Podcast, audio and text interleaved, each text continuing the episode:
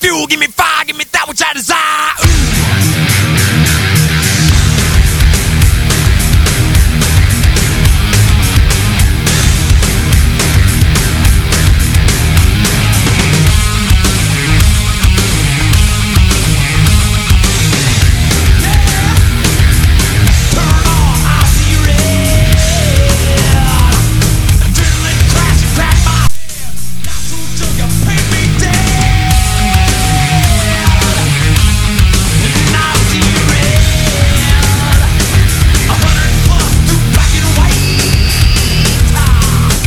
Para los que nunca han subido el Cerro del Bachoco en reversa, es momento de escuchar.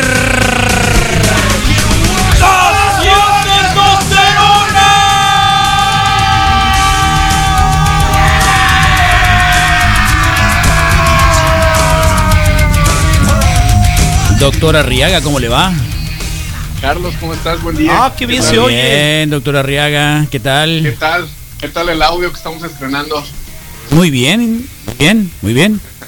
A la una, a las dos y a las tres.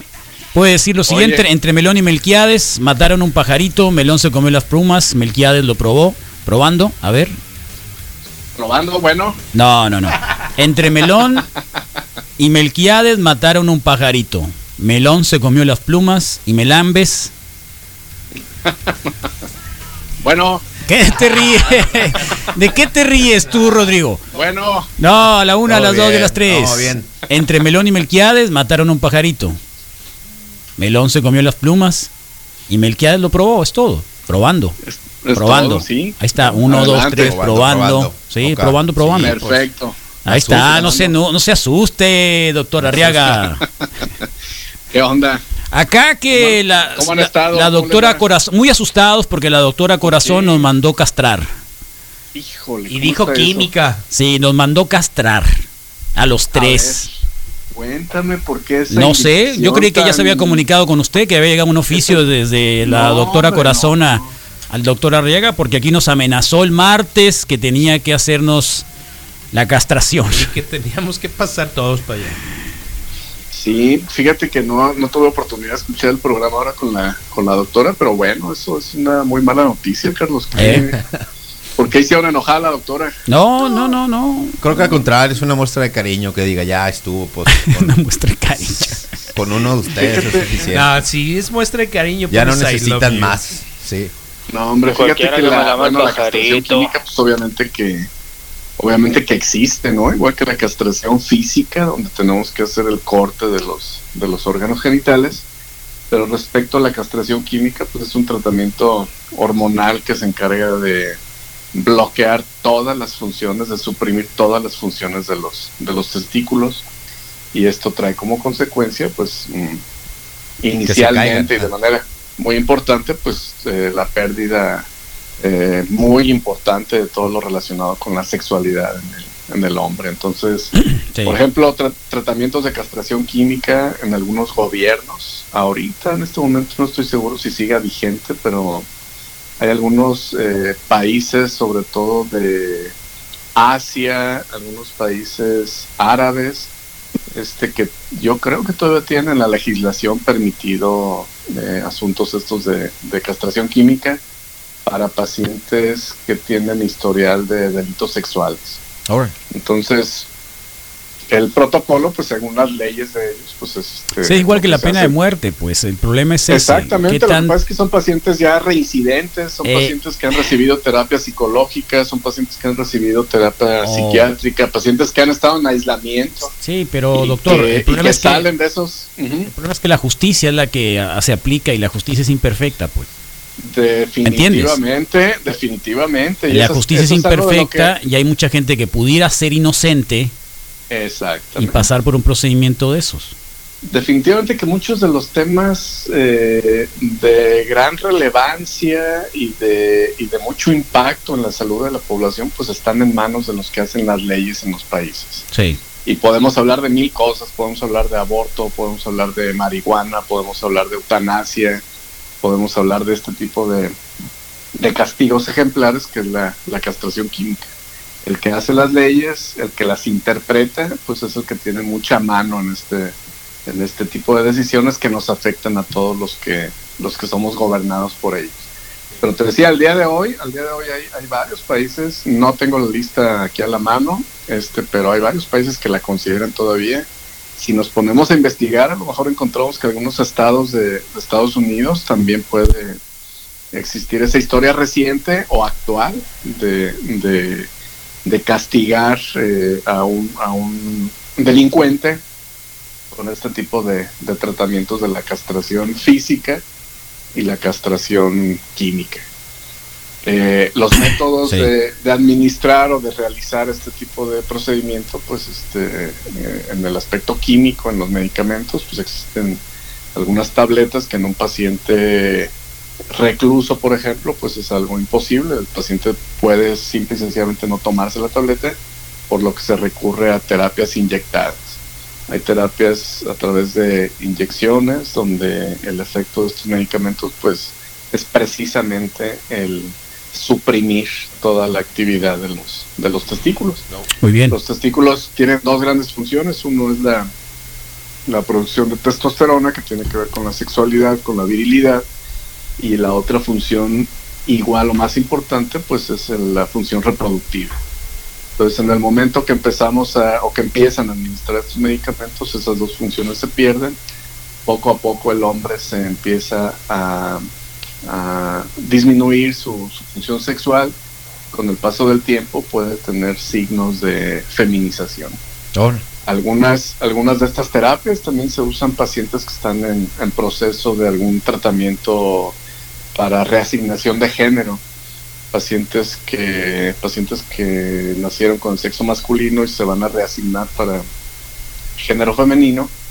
En ese largo tratamiento para llegar a, ese, a esa conclusión también se le pueden administrar este tipo de medicamentos para reducir el tamaño de los genitales y que más adelante puedan ser candidatos a alguna cirugía plástica reconstructiva donde se, se retiran estos órganos masculinos y se reconstruyen los, los órganos femeninos.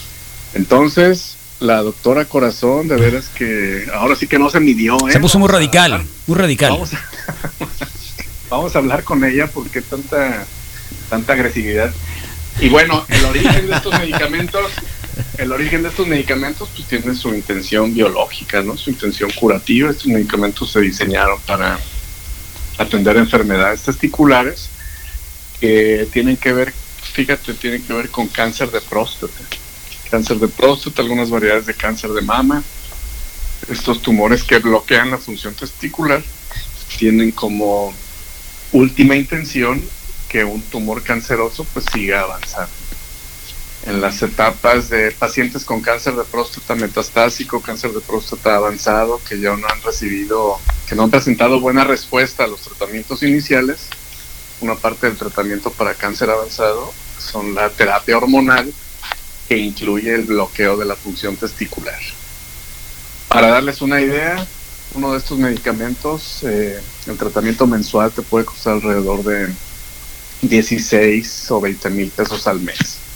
Si el paciente no recibe estos medicamentos, el tumor se vuelve a, reactivar y el paciente vuelve a enfermarse.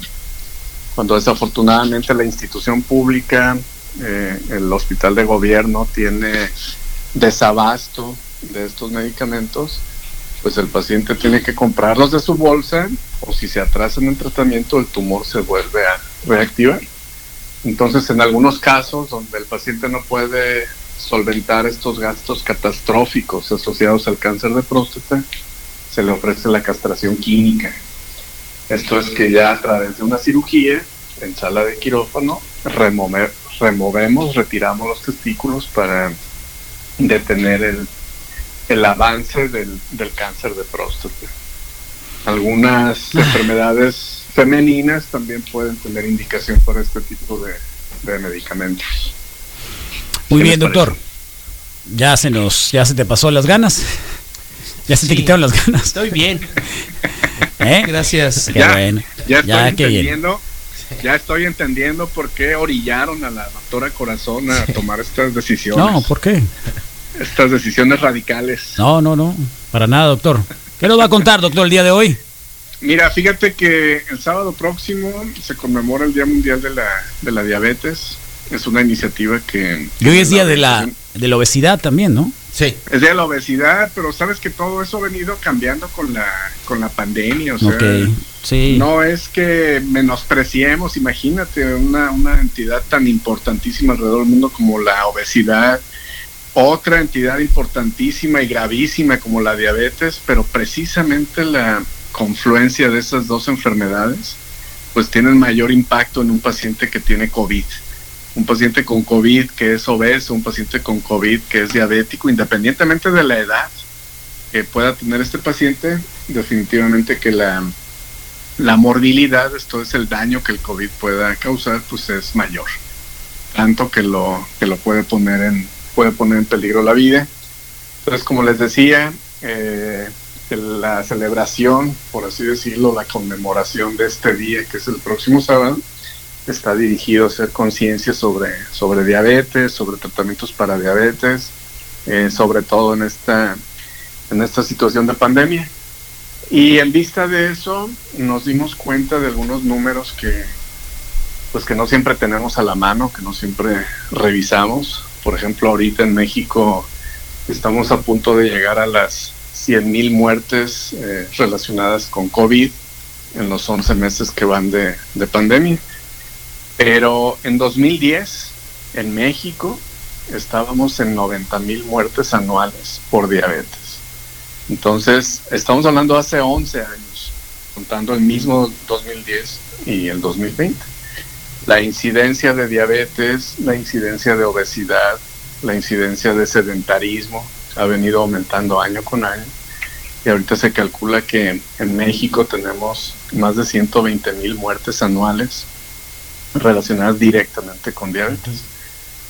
Igual que con el COVID, hay algunas muertes que de un paciente que pudo haber sido sospechoso la causa de muerte de COVID, también en las estadísticas hay muchísimas muertes relacionadas con diabetes que no se contabilizan como tal la diabetes como causa de muerte. Claro. Estamos hablando de infartos, embolias, toda la, la comorbilidad que tiene el paciente diabético. Eh, por ejemplo, ya lo hemos platicado alguna vez, México es el primer lugar mundial de insuficiencia renal secundaria a nefropatía diabética. Esto quiere decir el paciente diabético descontrolado, el paciente descompensado, empieza a tener falla en la función de los riñones hasta que termina en algo que se llama insuficiencia renal y diálisis. No hay un país en el mundo que tenga mayor relación proporcional eh, de pacientes diabéticos con insuficiencia renal terminal, eh, que tenga más estadística que México. Los estados más afectados del país eh, históricamente han sido el estado de Morelos, el estado de Guanajuato, son los que siempre lideran estas, estas estadísticas. Pero pues aquí en nuestro medio lo podemos ver también. Las salas de hemodiálisis de los hospitales de gobierno, de los hospitales privados. Hace algunos años eran jornadas de trabajo de horas de oficina. La diálisis funcionaba de 8 de la mañana a 5 de la tarde.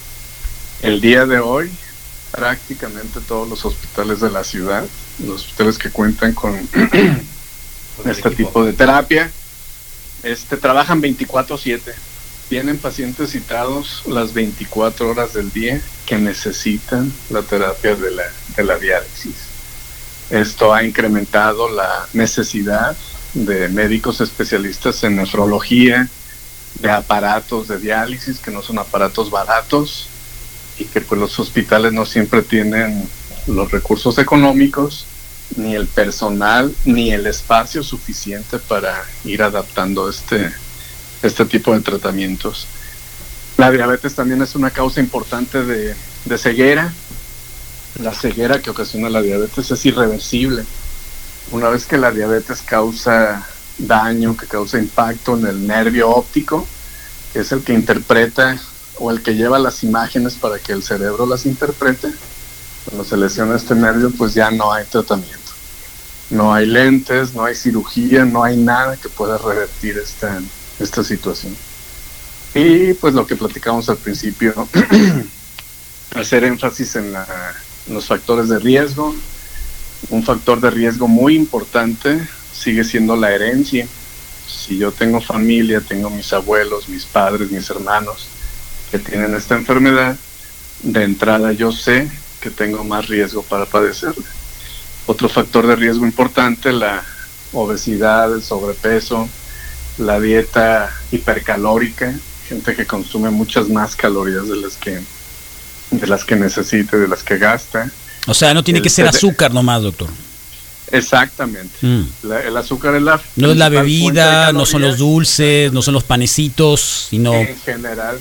En lo general. toda- Ajá. Exactamente. Y esto asociado a una vida sedentaria donde el paciente no se preocupa por mantener un peso ideal, donde no se preocupa por ejercitarse, pues hace que las complicaciones de la diabetes eh, sean cada vez más tempranas y sean cada vez más graves. Este, lo hemos platicado también en alguna otra ocasión. Eh, ciertamente el médico, el sistema de salud tiene mucha responsabilidad en el, en el manejo de esta de estas enfermedades con tanta presencia en la población, pero definitivamente que si el paciente no acepta la enfermedad, si el paciente no se compromete a su propio tratamiento en beneficio del único cuerpo que tiene, pues este paciente la verdad es que anda de médico en médico y nunca va a haber mejoría porque no acepta y no acata las indicaciones de los de los eh, profesionales que puede ser el médico de familia, personal de enfermería que está súper capacitado en el sobre todo en el diagnóstico temprano, en la promoción de la salud, de dietas, de todo esto. Pero si el paciente no lo acepta y no lo lleva a cabo, pues A ver, doc- la doctor. enfermedad. Sí, te escucho. Sí, mira, yo te quiero hacer una pregunta que a mí me, me interroga. Mm, tengo una familiar que mi abuela murió de, de diabetes, ¿no? Eh, Sí, y una tía que tiene sobrepeso y que toma y, y- y me parece que come demasiadas calorías, excesos de, de- de alimentos eh, ricos en azúcar, etcétera, sí. asume que no tiene diabetes. ¿Es Ajá. posible eso? Este, bueno, eh, asumir es, ella dice que no tiene. Sí, claro, por supuesto. Bueno, pues ese es Como el que para no preocupar a nadie o para que no nos metamos en la es vida de alguien, pero es posible que alguien, teniendo herencia de diabéticos y aparte, evidentemente, hay una mala nutrición, me refiero a Desequilibrio eh, nutricional. y y reflejado también en el peso, Ajá. pudiera no tener más de 100, Sí. digamos, de azúcar. Sí, sí es posible. ¿Sí es posible? Es posible, sí es posible. ¿Por Sí qué? es posible. ¿Cómo? Son garbanzos, son garbanzos de a libra. Desafortunadamente son la minoría. de Ok, los- entonces de sí es posible. pero tenemos pacientes, fíjate, yo tengo una amiga personal muy querida, ella tiene ahorita, debe tener unos 62, 64 años. Ella es doctora, ella tiene diabetes tipo 1 desde los 13 años, 12 o 13 años. Es una mujer pesada, es una mujer grande, es una mujer gordita, te digo diabética desde la adolescencia, y al día de hoy sigue siendo gordita y pa- aparentemente el- lo que le ha salvado de tener complicaciones graves es el ejercicio. Ella no tiene ningún Bueno. déficit en la vista, no tiene insuficiencia renal, no tiene ninguna complicación grave, pero tiene el diagnóstico de diabetes. La familia de ellos, los hijos de, de ella, son jóvenes bien gorditos, bien pesados, que no tienen ningún control en la dieta, que son hijos de una paciente diabética tipo 1, que es esta persona que creo que es mi amiga. Sí. Son personas de entre los 30 y los 40 años, con un sobrepeso evidente a simple vista y que sus estudios siguen saliendo en valores normales de la relación de la glucosa. ¿Hacen O sea, ejercicio? no son diabéticos. Yo pienso que no. La verdad es que y no sin embargo consta, no salen no es diabéticos. evidente. ¿Cómo es eso? ¿Es una cuestión genética? normales. Seguramente, seguramente los niveles de insulina, la reserva de insulina que ellos puedan tener es mayor a lo, a lo Wow. normal y les ha permitido estos años de buena salud a pesar de estos factores de riesgo que tienen. Pero la estadística nos dice, Carlos, como el súper del norte, que la estadística te alcanza porque te alcanza. O sea, Tarde que yo temprano. tengo, exactamente, los, la falta de modificación de los hábitos personales y la herencia que traemos en la sangre, va a llegar el día en que manifieste la enfermedad. Ellos están teniendo la oportunidad en estos años de su vida de cuidarse y de adelantarse a complicaciones graves, pero no hay ninguna garantía de que nunca les vaya a suceder. Y al revés, Entonces, doctor. Y también, también Es decir- desafortunadamente gente muy, muy cuidadosa de su cuerpo, gente que no tiene herencia, gente que está al pendiente de los valores de los estudios en sangre, que va a sus consultas periódicas y que cumple con todo lo que quisiéramos cumplir toda la gente y que finalmente se manifiesta la enfermedad este, sin tener precisamente todos los factores de riesgo. Sí, me, me refiero a eso, ¿no? De que teniendo toda la herencia, también teniendo un genotipo y probablemente una alimentación mala y que de pronto apareció en tu resultado de química sanguínea un 110, un 115 Exactamente. Y, y cambias. Exactamente. Y Algo cambias. Muy parecido, ajá, algo muy parecido, Carlos Misa Rodro, es el asunto del tabaco. Hay gente que se fuma 30 cigarros al día en los últimos 30 años de su vida y no tiene ningún defecto cardiovascular, no tiene ninguna evidencia de cáncer ni nada. Hay gente que fumó 10 años en la juventud y, de, y 20 años después se les manifiesta un cáncer relacionado, comprobado con el consumo que tuvieron pasado de tabaco. Ok. Esta es una variabilidad personal. Este, hay estudios Definida que se pueden por- orientar ¿eh? ¿Por genética? por genética. por Genética. Genética buena, Hay genética estudios- mala. Exactamente. En la actualidad hay estudios de genómica que te permiten identificar cuáles son los riesgos precisos que tú tienes para una o para otra enfermedad. Tú vas, entregas tu muestra de saliva, tu muestra de sangre, te hacen un estudio completo de genómica y te dicen, ¿sabes qué? No tienes herencia para cáncer de hígado, pero tu célula dice que tienes este riesgo en 10 años, por ejemplo. O tienes herencia para diabetes y tu célula dice que en dos años esto va a estar ya floreciendo y manifestándose. Ya existe ese tipo de medicina, se llama medicina de precisión y este, pues el propósito que tiene es, es ser más que nada preventiva, Mm. eh, que conozcamos qué es lo que nos puede pasar en, en un futuro cercano. Así que sí es posible eso que me, que me decías. Y el propósito, como te decía, de la, de la celebración de este día, el próximo sábado, pues es eso, ¿no? Seguir haciendo conciencia, como lo hemos venido diciendo aquí, de que los, los hábitos eh, más, más cercanos, más fáciles, más a la mano que tenemos, pueden Claro. ser los más efectivos. Ejercitarnos todos los días. Exacto, exacto. Acá nos ponen eso, eh, doctor. Mira, me ponen, yo tengo una fuerte tendencia genética a la diabetes por parte de mi papá, mis abuelos, uno de mis tíos murieron a causa de la diabetes, mi papá tiene diabetes. Por mi parte llevo 10 años haciendo ejercicio diario, intentando llevar una alimentación balanceada. La pregunta es, ¿la herencia genética me, da a, me va a condenar forzosamente o sí puedo evitar la enfermedad?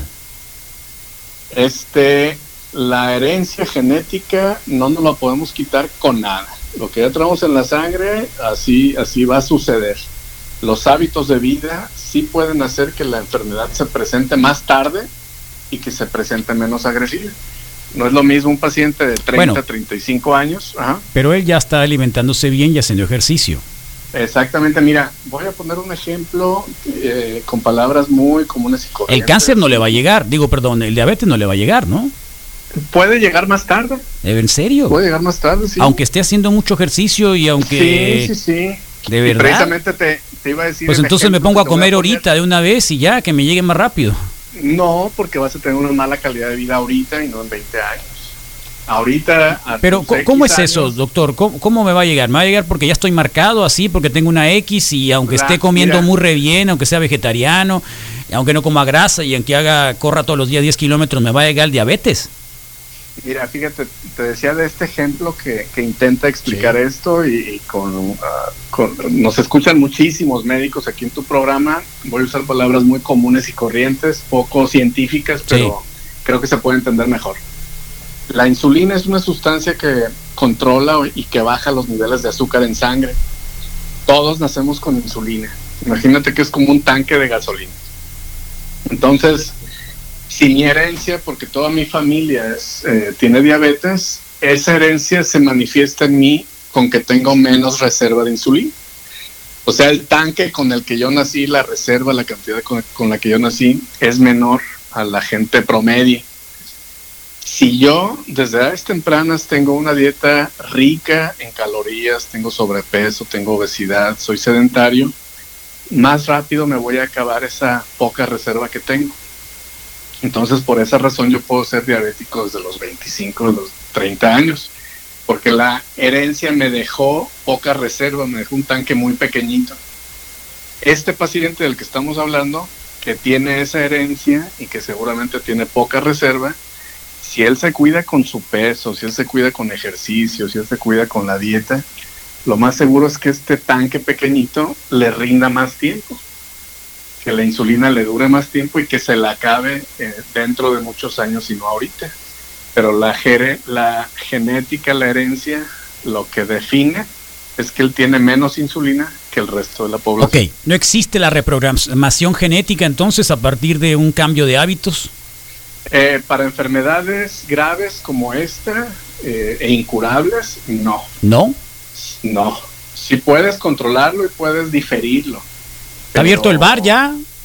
¿Está abierto ahorita Ya, el Sume sí. para irme una vez a Ya. tomar una cerveza y, Ya, y y si un- no nos vamos a la botana o ¿A dónde? no esta, Ah, ¿Cómo se llama la La otra? de campechana. porno, Vamos a la sí, campechana. la. Oiga, Le invitamos a la campechana, doctor. ¿Qué le parece? Sí, valió, Y unos doctor. taquitos de, de- de cerdito, ¿qué más?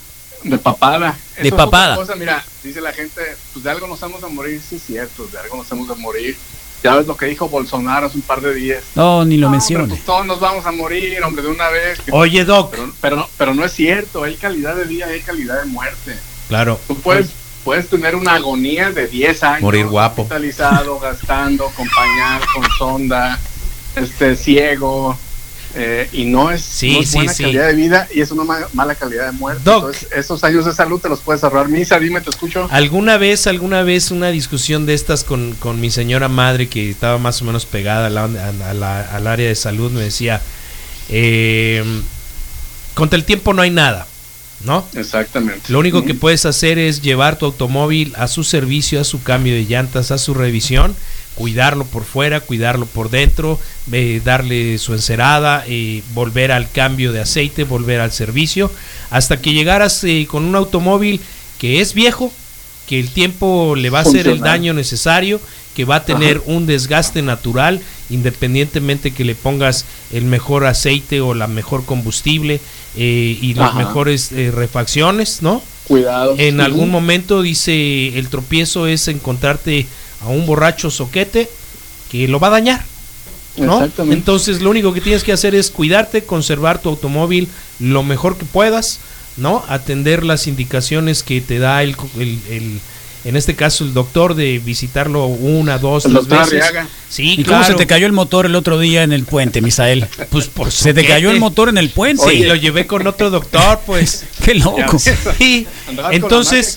Sí. Sí, sí, sí. Entonces creo que creo que es por ahí, ca- eh, Doc, y, y creo que esto también de, de repente trae otro tipo de complicaciones de, de corte eh, emocional o ¿Te truena la psicológico. reversa o no te truena la reversa? No tuve Claro. reversa, Carlos, ya durante mucho tiempo.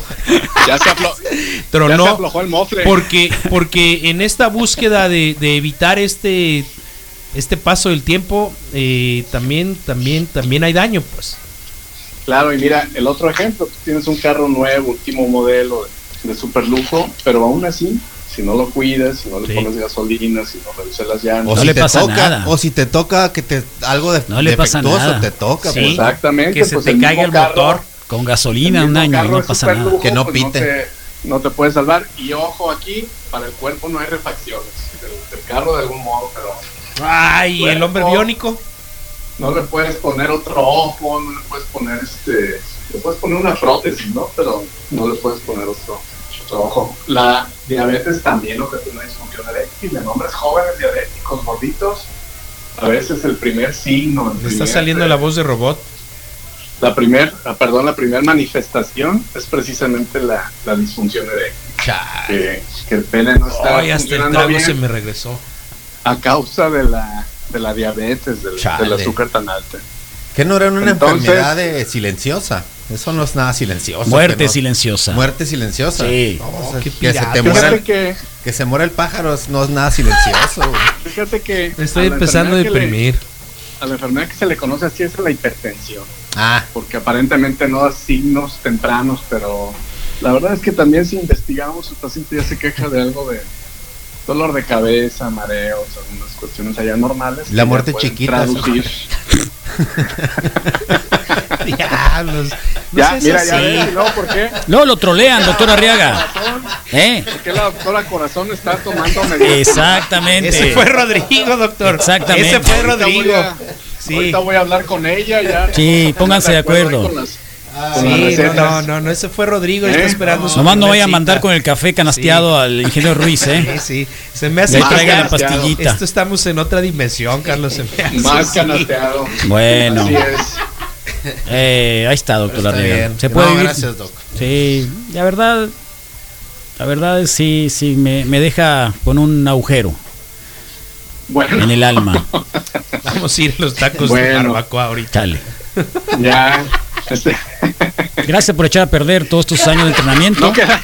Muchas gracias, muchas También gracias, doctor festejo, espérese. De verdad. que estuvimos editando este momento, Carlos. ¿Eh? Le agradezco mucho. Movember. Eh. Movember. Muy bien, doctor Arriaga, ¿dónde lo encontramos? Doctorarriaga.com. Ahí vienen todos los datos de, para citas, de hecho, por WhatsApp, todo. En Twitter, arroba doctorarriaga. simplificado. Com. En la doctorarriaga.com, Twitter, arroba doctorarriaga. Y en la Torre Médica Cima, tercer piso, módulo B. Muy bien. Muchas gracias, doctor Arriaga. Mucho que gusto tenga saludarlos, Carlos, Misa, Rodro, cuídense mucho. buen fin de semana. Nos vemos el jueves. Gracias. Bye, bueno. Bye. El último Boy Scout, Yokozuna, rock en español, 10 con 44 de la mañana.